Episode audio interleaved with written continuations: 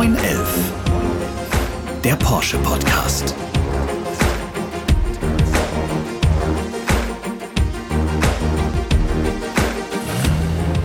Herzlich willkommen zur neuen Folge von 911, dem Porsche Podcast.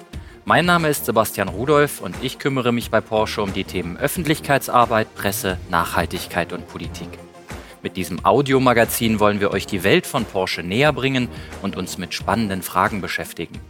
Dafür haben wir unser Podcast-Studio heute hoch oben im Stuttgarter Porsche Werk 2 aufgebaut. Hier werden unsere Sportwagen 911, 718 und der vollelektrische Taycan produziert. Von hier haben wir auch einen schönen Blick auf den Porsche-Platz, wo drei weiße Elver in den Himmel ragen. Die heutige Folge beschäftigt sich mit einem top aktuellen Thema. Es geht um einen festen Bestandteil der Porsche DNA. Es geht um zwei Buchstaben, die einen besonderen Mythos verkörpern. GT. Im übertragenen Sinne also um Rennsport mit Straßenzulassung. Über diesen Hochleistungssport und den Mythos dahinter spreche ich heute mit Andi Bräuninger und Jörg Bergmeister, zwei absolute Experten auf diesem Gebiet. Und bevor wir starten, stellen wir euch die beiden kurz einmal vor. Andi Bräuninger wird 1965 in Stuttgart geboren. Er studiert Maschinenbau und spezialisiert sich auf den Bereich Kraftfahrzeugtechnik. Neben seinem Studium arbeitet er für die Testabteilung der Fachzeitschrift Automotor und Sport. Nach seiner ersten beruflichen Station bei einem Automobilzulieferer wechselt er 1997 zu Porsche. Seit 2000 ist er für die Entwicklung der GT-Fahrzeuge verantwortlich und prägt diese nachhaltig. In der Sportwagenszene genießt AP längst Kultstatus. Auch privat fasziniert den Familienvater alles, was schnell ist und einen Motor hat. Egal ob auf seiner Enduro-Maschine im Wald oder mit seinem Boot auf dem Bodensee. Der Rockmusik-Fan restauriert gerne Gitarren, spielt Tennis und fährt Ski. Auch mechanische Chronographen faszinieren den Naturliebhaber. Und wenn er mal nicht am Steuer eines GT-Renners oder seines luftgekühlten 911 Cabrios sitzt, dann fährt er einen Dodge Ram Pickup Truck.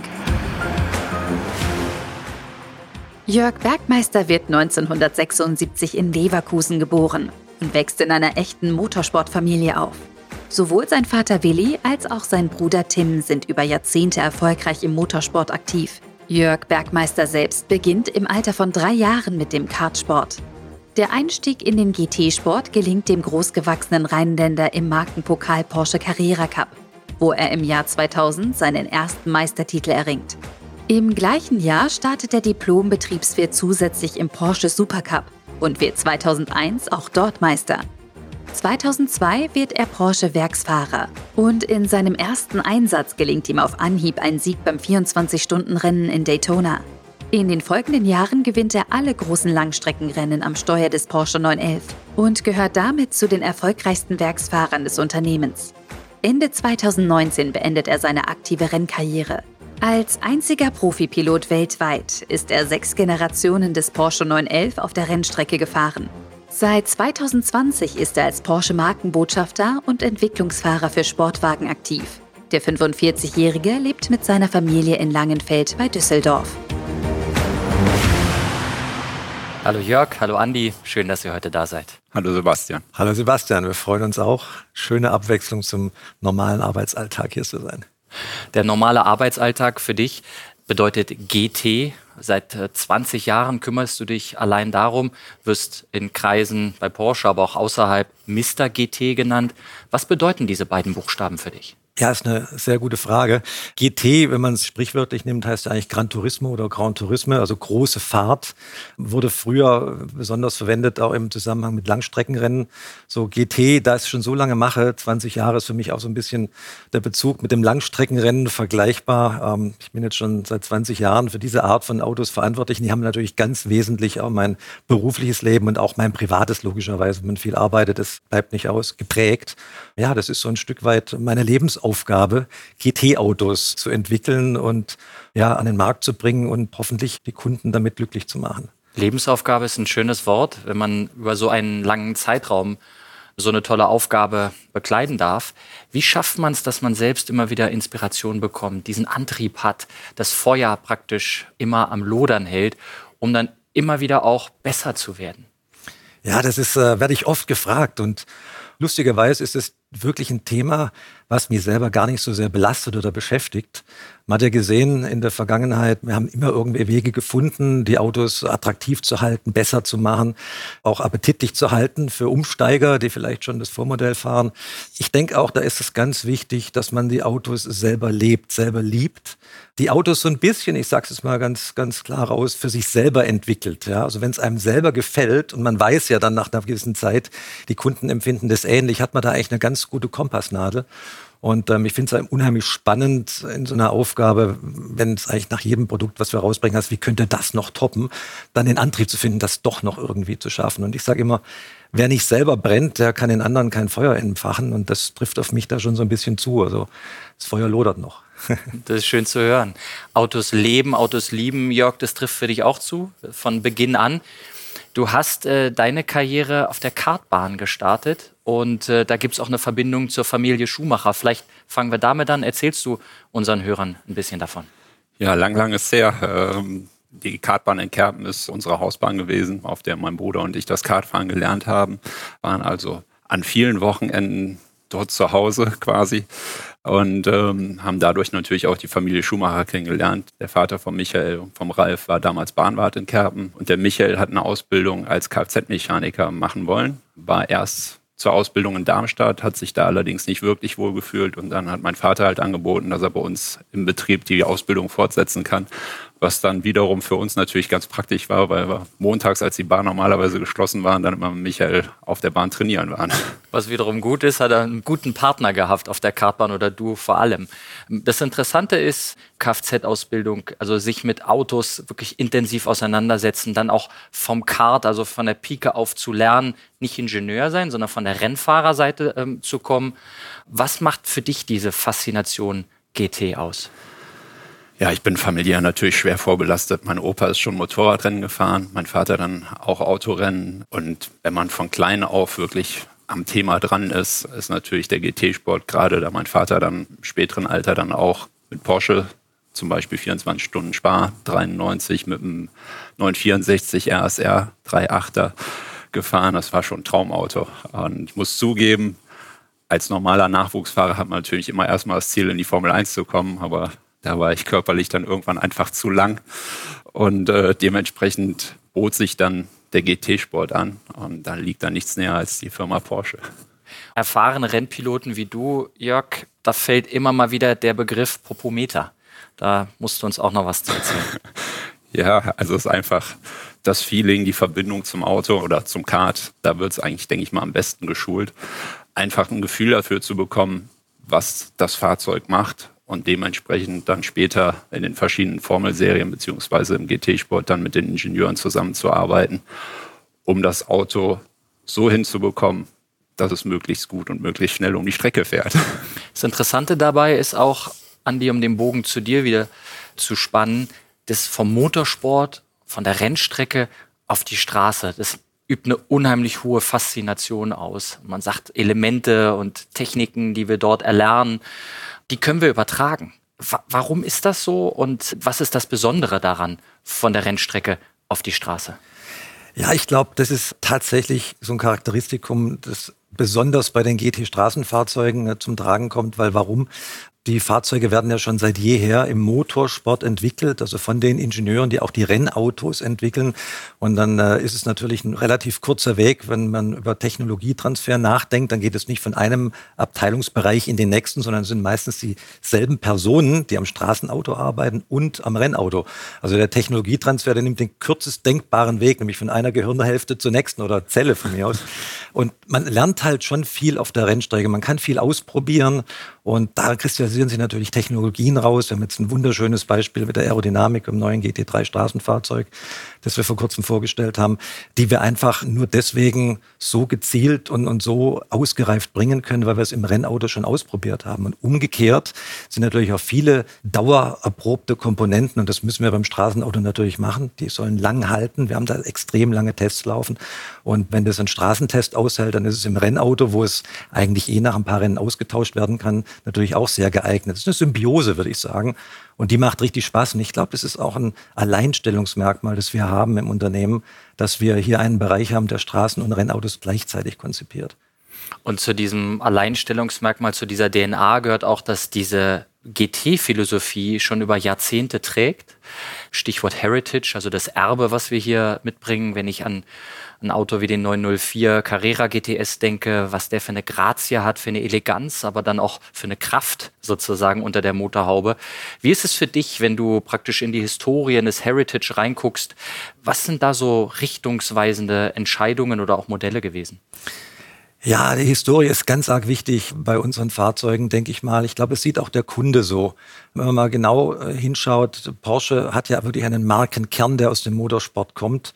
Die Fahrzeuge leicht, früher offen, sind meistens auf Rennstrecken eingesetzt worden, auch zum Hobby der Fahrer, nicht nur als reine Rennfahrzeuge. Also dieser Kundensportgedanke, den haben wir eigentlich schon seit der Firmengründung irgendwo im Blut und das geht auch nicht weg. Das wollen wir auch nicht von ablassen, weil ich glaube, das zeichnet uns aus. Es ist definitiv so, dass wir mit diesen Rennautos der Vergangenheit schon auch wirklich ein tolles Erbe haben. Ich persönlich muss sagen, bei mir fängt es natürlich auch vom Lebensalter her erst zu den 70ern an, wo ich so genau hingeschaut habe. Also Carrera RS, das, das weiße Auto mit den roten oder den blauen Streifen, das werde ich nie vergessen. Das hatte ich als Poster über mein Bett als Kind, wo ich fünf oder sechs oder sieben Jahre alt war. Das hat mich also schon früh echt beherrscht, dieses Auto, weil ich das einfach unfassbar fand.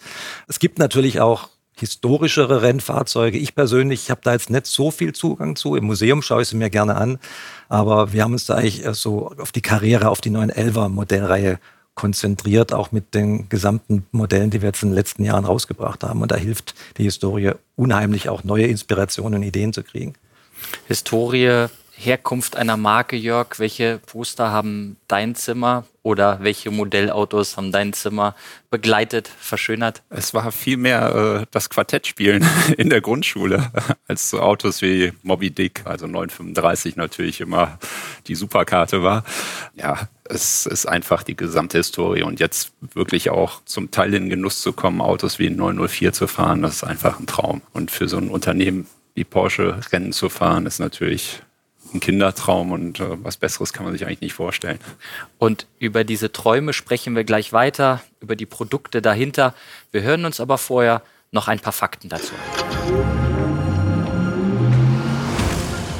Das Kürzel GT steht für Gran Turismo und damit frei übersetzt für große Fahrt. Gemeint sind damit angemessen komfortable, gewichtsreduzierte und gut motorisierte Sportwagen, die für Langstreckenrennen geeignet sind. Anfangs sind dies insbesondere italienische Klassiker wie Targa Florio und Mille Miglia oder die Carrera Panamericana in Mexiko. Typisches Betätigungsfeld von GT-Fahrzeugen heute sind 24-Stunden-Rennen, zum Beispiel in Le Mans, Daytona oder auf dem Nürburgring. Bei Porsche steht GT im übertragenen Sinne für Rennsport mit Straßenzulassung 1956 erhält mit dem 356a 1500 GT Coupé der erste Porsche dieses besondere Kürzel. Später folgen unter anderem die Modelle 904 Carrera GTS, 914-6 GT, 911 GT2, 911 GT1, 911 GT3, Carrera GT und Cayman GT4. 911 GT3 sind Serienfahrzeuge, die in enger Zusammenarbeit mit den Ingenieuren der Porsche Motorsport-Abteilung im Entwicklungszentrum Weissach entstehen. Die erste Generation ging 1999 an den Start und absolvierte die Nürburgring Nordschleife als erster Straßensportwagen in unter acht Minuten. Der brandneue GT3 erzielte eben dort erneut eine beeindruckende Leistung im Zuge der finalen Abstimmungsarbeiten umrundete er die Strecke 17,5 Sekunden schneller als sein Vorgänger. Für Porsche-Testfahrer Jörg Bergmeister ist der neue 911 GT3 das mit Abstand beste Serienauto, das der erfahrene Profipilot jemals in der grünen Hölle bewegt hat. Das mit Abstand beste Serienfahrzeug, Jörg, wir haben es in dem Einspieler gerade gehört, das Zitat. Warum ist das so? Kannst du das erklären? Ja, grundsätzlich muss man sagen, wenn man als Motorsportler ein Rennauto auf der Rennstrecke gewohnt ist, muss man die Erwartungen erstmal ein bisschen zurückschrauben, weil im Straßenauto eigentlich alles ein bisschen langsamer vonstatten geht als beim reinrassigen Rennauto. Und da war die Überraschung wirklich groß. Der äh, neue GT3 war wirklich das erste Auto, wo ich gesagt habe, wow, was die Balance angeht, gerade die Verbindung Vorderachse, Hinterachse, das ist wie ein Rennauto. Also wirklich, das Level ist so brutal hoch, gerade auch in Verbindung mit dem Reifen, dem Michelin Cup 2R, ist das Grip-Level auf einem Niveau wie bei einem Rennauto, wie beim reinen Slickreifen. Ähm, also es war wirklich beeindruckende Runden. Du sprichst auch von einer Balance, wenn man sagt, das Auto ist recht leicht im Vergleich zu anderen Straßenautos, hat aber dafür vergleichsweise sehr viel Kraft unter der Haube. Wie wichtig ist da, dass man dieses Auto in auch einer Balance halten kann? Also Stichwort auch Sicherheit, die der Fahrer dadurch bekommt. Ja, absolut. Das ist ein Riesenthema. Und gerade die Balance Vorderachse, Hinterachse. Man könnte jetzt, wir haben einen Riesenschritt gemacht in der Vorderachse mit der Doppelquerlenkerachse, haben da deutlich mehr Grip bekommen aber die Hinterachse kann es wirklich vertragen und das Auto spricht eigentlich mit meinem. Man hat wirklich keine Überraschungen, äh, man fühlt sich auf Anhieb im Auto wohl und diese Reserven, dieses hohe Grip-Level ist dann im Alltag mit Sicherheit auch eine Sicherheitsreserve. Und all das, was der Jörg beschreibt, habt ihr auf der Nordschleife nicht nur getestet, sondern ihr habt einen Rekord eingefahren. Und auch da denkt man, Mensch, es kann irgendwann ja eigentlich nicht mehr schneller gehen, aber doch, es geht schneller. Nimm uns mal ein bisschen mit in diese Rekordfahrten und in welche Dimensionen ihr da jetzt vorgebrochen seid. Ja, wir sind natürlich äh, auch äh, sehr äh, froh über die Rundenzeit, die unser Dream Team an Testdrivern, nämlich der Jörg, der mir gegenüber sitzt, und der Lars Kern da rausgeholt hat aus dem Auto. Es liegt ein bisschen über unseren eigenen Erwartungen, muss ich sogar sagen. Also wir hatten da eigentlich nicht mit gerechnet, dass wir dann doch so wahnsinnig schnell unterwegs sind. Also hat sich dann wohl doch gelohnt. Wie geht so eine Rekordfahrt vonstatten oder so eine, sage ich mal, Aufnahme einer schnellsten Runde? Muss ja nicht immer ein Rekord dabei rauskommen, sondern wir wollen ja immer zeigen, was kann das Auto unter bestimmten Bedingungen in kundigen Händen auf der Nordschleife. Es interessiert ja auch die Kunden, es interessiert die Medien. Es ist schon eine Messlatte. Die ist einfach so. Viele sagen, ach, das ist nicht so wichtig. Es ist wichtiger, was auf der Straße passiert. Ich glaube, beides ist wichtig, aber es ist einfach ein ganz guter Benchmark. Also wir machen das relativ locker, muss ich sagen. Das ist keine generalstabsmäßige Planung, die jetzt Monate im Voraus anläuft. Selbstverständlich brauchen wir einen Slot auf der Strecke, weil das im Verkehr zu fahren, das wäre, glaube ich, fahrlässig. Da sollte man schon gucken, dass man entsprechend die Strecke für sich hat. Da muss natürlich der Nürburgring dann auch entsprechend einen Slot zur Verfügung stellen. Aber das ist alles so die Vorplanung, die man macht. Wir gehen mit unseren Ingenieuren, die das Auto entwickelt haben, besonders diejenigen, die fürs Fahrwerk zuständig sind und für die Aerodynamik und auch für die, für die Motorapplikation, gemeinsam dort dann vor Ort und fahren einige Proberunden, schauen mit den entsprechenden Fahrern, was die Fahrer anmerken, ähm, versuchen im Rahmen der Einstellmöglichkeiten des Fahrzeugs natürlich dann dem Fahrer dann das bestmögliche Gefühl zu geben, aber immer nur im Rahmen der Einstellmöglichkeiten, die auch beim Kunden erfolgen können. Und dann ist uns immer ganz wichtig, muss bitte der Notar auch dabei sein, weil behaupten kann man viel. Ist immer gut, was beweisen zu können. Und unter notarieller Aufsicht wird dann eben an einem möglichst sagen wir mal auch geeigneten Tag, wenn es regnet, das bringt natürlich nicht viel, da muss ein bisschen Glück haben, aber es sollte auch nicht im Winter sein, stellen wir dann entsprechend mit der Nürburgring GmbH zusammen die Lichtschranken auf und ja, ich sage jetzt einfach mal so, glaub, probieren das dann mal. Ja, also da haben wir selbstverständlich haben wir, haben. Oder, ja, aber, ja, wir sind schon da angespannt, Jörg. Also wenn, ja, wenn Spaß kommt danach ja. natürlich auch. Aber das, Spaß macht's trotzdem. Auf den Jungs lastet auch ein Wahnsinnsdruck da. Und wir wollen natürlich auf keinen Fall, dass da was passiert. Es soll äh, nicht, sagen wir mal, zu verbissen hier das Letzte rausgeholt werden. Aber uns interessiert natürlich schon selber, was kann das Auto? Und also ist immer ein Highlight im Jahr, das zu machen, aber es ist wesentlich weniger generalstabsmäßig geplant oder Riesenaktionen, wie man sich so vorstellen kann. Ich weiß, dass es bei anderen Werken äh, doch da deutlich mehr Aufwand getrieben wird über Monate teils Jahre jetzt im speziellen Fall. ähm, ähm, bei uns eher nicht. Wir hatten da auch ganz gutes Fortun bisher. Aber das macht es ja auch aus, sich sportlich auf etwas vorbereiten, aber gleichzeitig so eine Lockerheit zu behalten im Sport, weil bestimmte Dinge kannst du nicht erzwingen. Man muss der Körper auch mitspielen und das fängt im Kopf an. Ne? Absolut. Ich meine, es hängt auch ein Stück weit davon ab, wie gut man sich im Team versteht. Und das muss ich sagen, das muss ich ganz herausstreichen bei Porsche. Wir sind eigentlich wirklich eine Familie. Also wir freuen uns, wenn wir uns sehen. Ich freue mich, wenn ich die Fahrer dann am Ring sehe. Die kennen die Ingenieure alle. Wir haben auch wirklich einen Spaß, einen Abend vorher anzureisen und noch ein ein Bier, also wenige Bier für die Fahrer dann natürlich zu trinken und ein bisschen zu plaudern. Das ist das Tolle, dieses familiäre Gefühl, was wir bei Porsche mitten, was uns verbindet, das kommt uns da unheimlich zugute. Und das ist eigentlich auch das, was einem das gute Gefühl im Bauch gibt. Und auch wenn es mal nicht laufen würde, was bisher eigentlich noch nicht passiert ist, knock on wood, wäre das kein Beinbruch dann. Mhm. Du meinst natürlich alkoholfreies Bier, ist klar. Das, äh, das Interessante ist, äh, der Thomas Müller vom FC Bayern München hat mal gesagt, es gab Zeiten beim FC Bayern, da hat man drauf gezeigt, auch der hat den Fehler gemacht oder der. Ja? Und in der aktuellen Phase, hat es in der vergangenen Saison gesagt, wo die Bayern das Triple geholt haben, in der Phase streitet man sich, wer Fehler ausbügeln kann. Also dieser Familiencharakter gilt nicht nur auf der Rennstrecke, sondern generell für Teamsport und auch für den Erfolg. Jetzt mal zu demjenigen, der dann ganz allein praktisch auf die Strecke geht. Aber wie wichtig ist da das Team drumherum für den Wohlfühlfaktor, aber auch um diese Spitzenleistungen zu bringen? Ja, ist absolut extrem wichtig. Ähm, Motorsport ist ein Teamsport. Klar, in dem Moment sitzt man zwar allein im Auto, aber die ganze Vorbereitung, allein so ein Auto zu konstruieren, zu bauen und dann auch so auf den Punkt auf die Rennstrecke zu stellen, das ist Teamarbeit alleine kommt da keiner weiter und man muss wirklich von Anfang an, auch wenn es zwischendrin mal Reibungen gibt, das große Ziel vor Augen haben und alle immer wieder in eine Richtung positionieren dass der Erfolg im Vordergrund steht. Bei die Reibung in dem Fall ja selten. Also Reibung, ja. man Reibung spricht, meinst du wahrscheinlich, dass man sich eher nicht so einig ist, wie stellt man das Auto jetzt ein, was ist besser? Genau. Und dann sagt der eine Fahrer sagt vielleicht Hü, der andere sagt Hot, da muss man so ein bisschen vermitteln. Genau. Ja, und kann ja aber die Autos so unterschiedlich ja. einstellen. Es ist natürlich schon noch eine Anspannung dahinter, das ist ganz klar, aber die bewältigen wir auch, glaube ich, echt sehr gut durch diese gute persönliche ja. Beziehung, die wir zueinander. Es macht wirklich Spaß. Also ich äh, könnte nicht glücklicher sein mit der neuen Aufgabe und die Freude steht bei mir auf jeden Fall im Vordergrund und es ist immer wieder eine tolle Herausforderung, gerade mit den Ingenieuren zusammenzuarbeiten und zum Teil vielleicht auch mal neue Impulse setzen zu können, neue Ideen reinzubringen. Aufgrund der langjährigen Erfahrung im Motorsport hat man dann vielleicht doch die eine oder andere Idee, was man noch probieren könnte und es ist echt schön. Ist für uns auch in, sagen wir, beim ingenieursmäßigen Arbeiten extrem wichtig, so eine Außenmeinung zu kriegen, also außen von innen. Aber die Ingenieure, da zähle ich mich selber auch dazu, wir verrennen uns ja schon manchmal so ein bisschen in der Ecke und sagen, nein, so ist es und so muss es sein. Und haben vielleicht dann mal doch unterschiedliche Auffassungen, weil so ein Auto, also bei Reibung entsteht ja auch Wärme.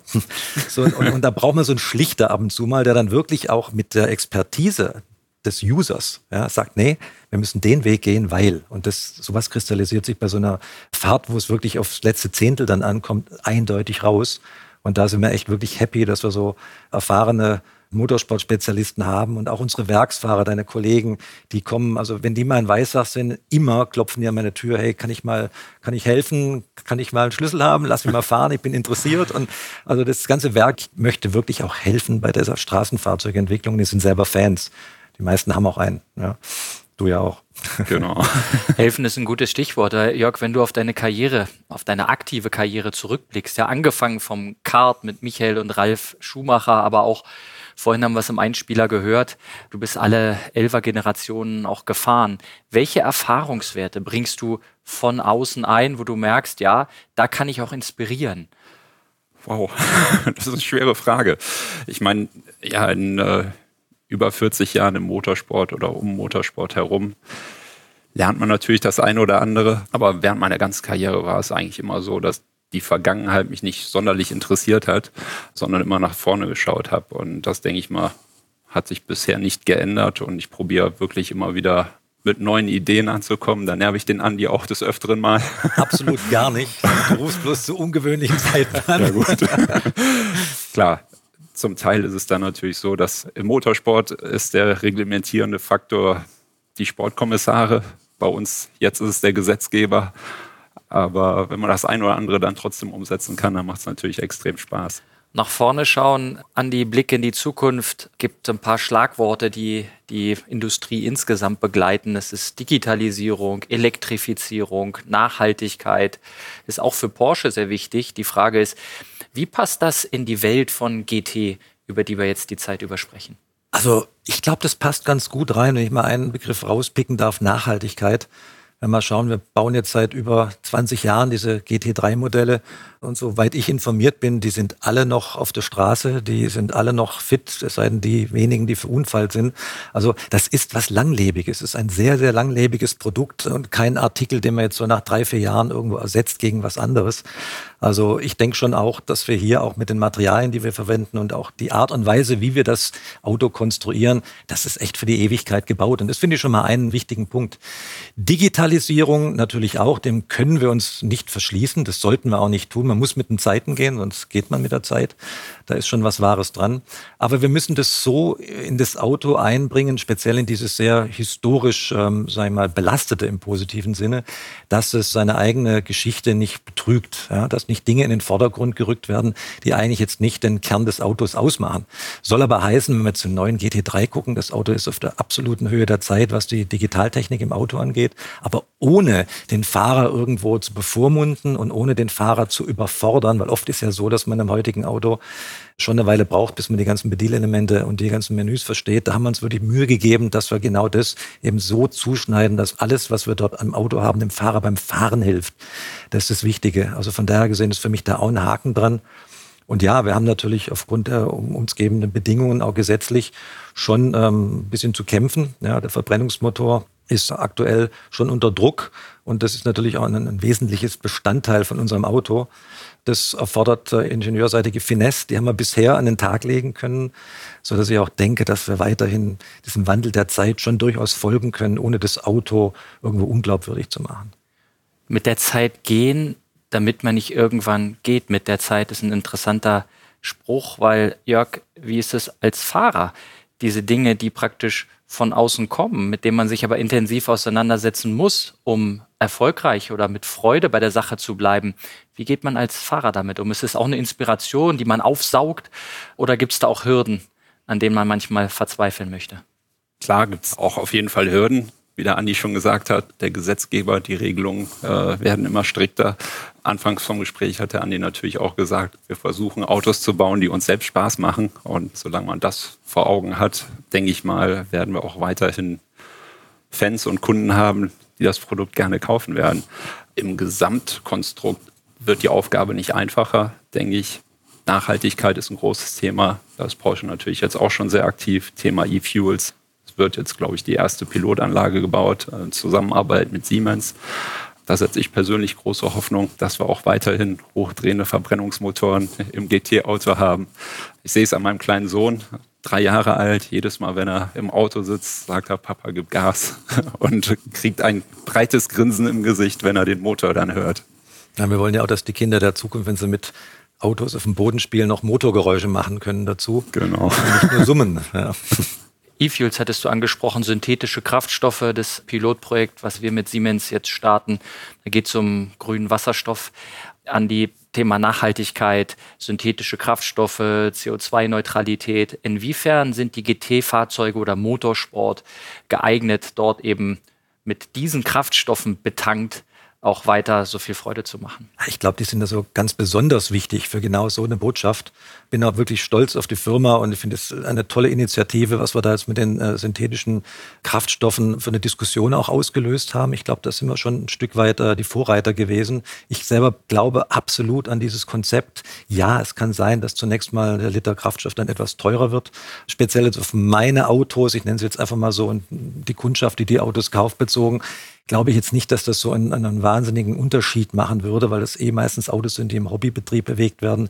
Ein ganz wichtiger Step, und ich glaube, das haben wir ja auch vor, ist mit diesen synthetischen Kraftstoffen, die uns wirklich auch erlauben, dass wir nahezu emissionsneutral unterwegs sind, auch Rennfahrzeuge auszustatten, dass wir Markenpokale damit betanken und das dann entsprechend ausrollen auf die äh, bestehende Verbrennungsmotorflotte.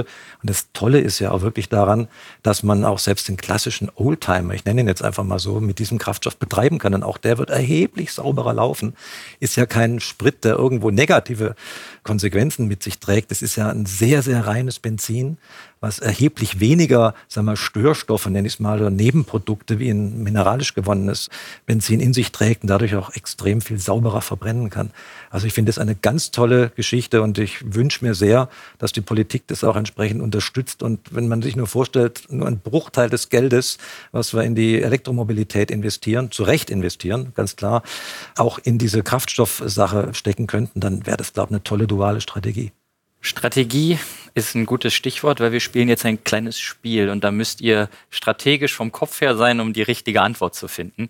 Es geht dabei um Motorensounds und zwar um die Sounds berühmter Porsche GT-Fahrzeuge. Wir hören sie uns erst einmal an und dann bin ich auf eure Antworten gespannt.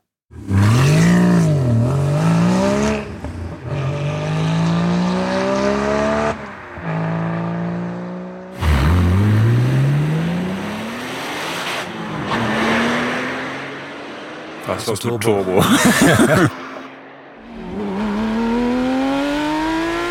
ah. So, und jetzt kommt noch die Frage. Ich wollte, dass Jörg und Andi sich erstmal auf die Sounds einlassen vom Kopf her. Hinter welchem Motorenklang versteckt sich der neue 911 GT3? Nummer drei. Eindeutig. Ja. Das war sehr schnell und sehr richtig. Das war glücklicherweise relativ einfach. Wenn sich zwei Experten einig sind, dann. Na, er hat ja mal einen Helm auf beim Fahren, er kriegt das gar nicht so mit. Ja, doch, aber der Sound ist so schön. Ja, man hört, die, man hört einfach den, einen Turbomotor hört man so klar von einem Sauger raus, der dreht einfach viel aggressiver und kriegt dann diese harsche Note, die auch wir so lieben und auch die Kundschaft. Und der Turbo bläst halt mehr und das war der davor. Dazu noch das Pfeifgeräusch beim Turbo. Ne? Das auch sehr ja. geil ist, muss ich sagen. Ja, hat auch seine schönen Seiten. Alle Erklärungen mit drin. Dann bleibt mir noch zu ergänzen, der erste Sound war vom Cayman GT4 ja. und der zweite vom 911 GT1 Le Mans Doppelsieger von 98. Gibt es übrigens nur ein Fahrzeug mit Straßenzulassung. Auch interessant. Ein einziges, ja. Hm. Das ist ähm, hoffentlich noch lange unter uns. Wird nicht irgendwo zerstört. Ich glaube, das hatten wir auch sogar mal in Weissach, weil ich glaube, das kommt regelmäßig auch zum Renovieren bzw. zum Überholen. Wenn man dann die Kilometerstände zwischen den Überholungen anguckt, sind es inzwischen sieben und neun. also so viel fährt es nicht, aber ein, ein ganz imposantes Fahrzeug. Ist aber auch kein Auto, wo du unbedingt mitfahren möchtest. Du, ich quäl mich Größe. da auch rein, aber das sagt der Richtige. Bist ja, genau. Groß. Ich spreche aus Erfahrung. Ja, das Schöne ist, unsere Autos sind auch für lange gemacht. Ja. Warum wohl? Die meisten. Wir müssen ja auch reinpassen. Jetzt kommen wir zu etwas Historischem, einem oh. weiteren Sound. Und ich kann verraten, es ist eins meiner Lieblingsautos. Hilft euch jetzt noch nicht so viel, aber wir hören mal rein.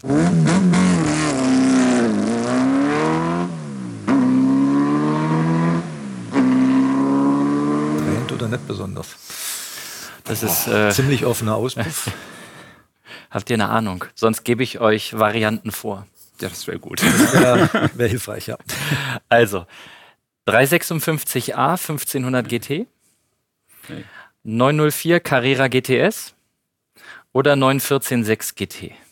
Oh, das ist gemein. Die beiden letzten bin ich schon gefahren. Und wer soll ich sagen, der wissen? zweite. 904 Carrera GTS. Jörg, kriegt ihn noch einmal zum Reinhören.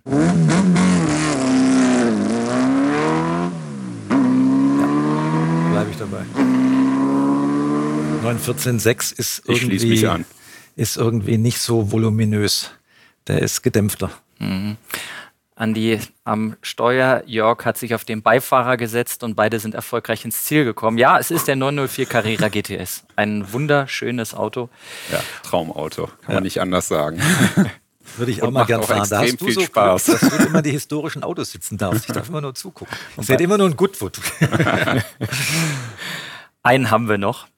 Und zwar geht es jetzt um den Unterschied zwischen einem 911 GT2 RS und einem 911 GT3. Also ihr merkt, liebe Zuhörerinnen und Zuhörer, wir sind wirklich im Feinschmeckerbereich unterwegs, weil es geht um Turbomotor und Saugmotor. Und jetzt spielen wir diese Sounds mal ein. Kannst ausmachen.